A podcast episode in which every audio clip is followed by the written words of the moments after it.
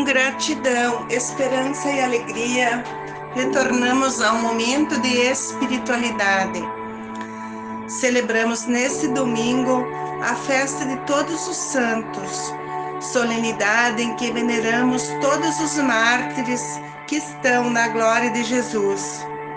Todos os fiéis são chamados a ser santos na plenitude da vida cristã e na perfeição da caridade, com a firme esperança de estar juntos daqueles que nos precederam na fé, vivendo e testemunhando o Evangelho de Jesus Cristo. Deus é a fonte de toda santidade e a Eucaristia que celebramos permite-nos celebrar a realidade celeste.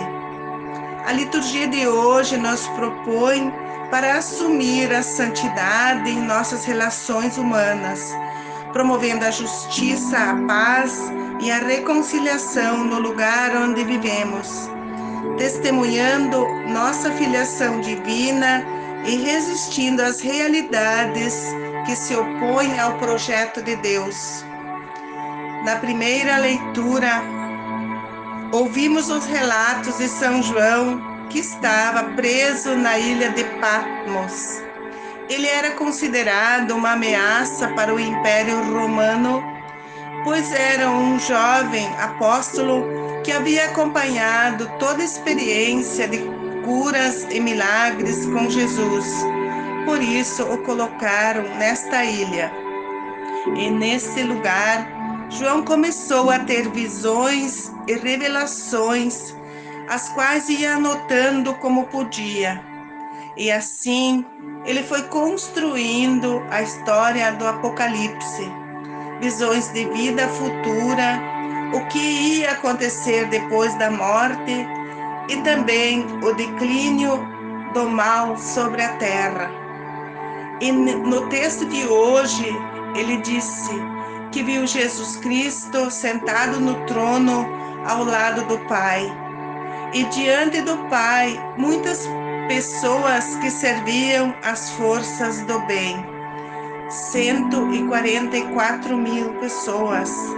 A soma de números da Bíblia é simbólica, mas as pessoas que estão servindo a Deus foram preparadas ao passar por este mundo para servir a Deus. Esses são os santos de Deus que souberam aproveitar a receita da santidade que ouvimos no Evangelho.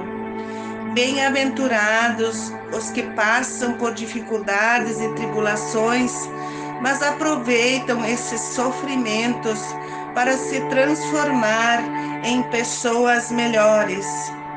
As tribulações são exercícios das bem-aventuranças para se alcançar o mistério divino.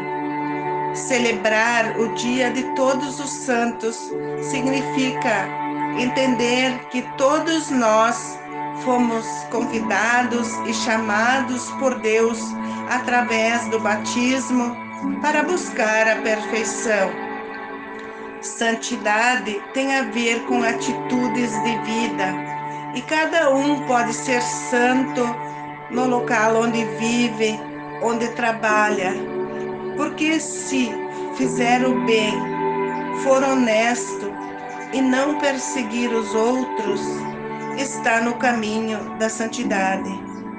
A igreja nos convida para sermos bons e santos no coração de Deus sermos verdadeiros e cumprir com a nossa missão de servir como os servos que João viu diante do Cordeiro. A palavra de Deus está aqui para nos ensinar as diferentes fontes de ver a santidade e nos convida a assumir a fonte que recebemos no dia do nosso batismo colocar nossos passos e seguir firmes no caminho que Ele nos ensinou, fazendo o bem por onde passamos. E assim seremos capazes de compreender o verdadeiro significado de ser santo.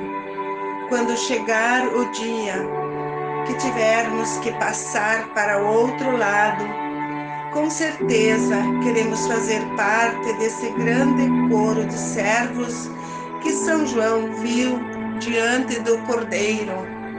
Glória ao Pai, ao Filho e ao Espírito Santo, como era no princípio, agora e para sempre. Amém. Um ótimo domingo para todos nós.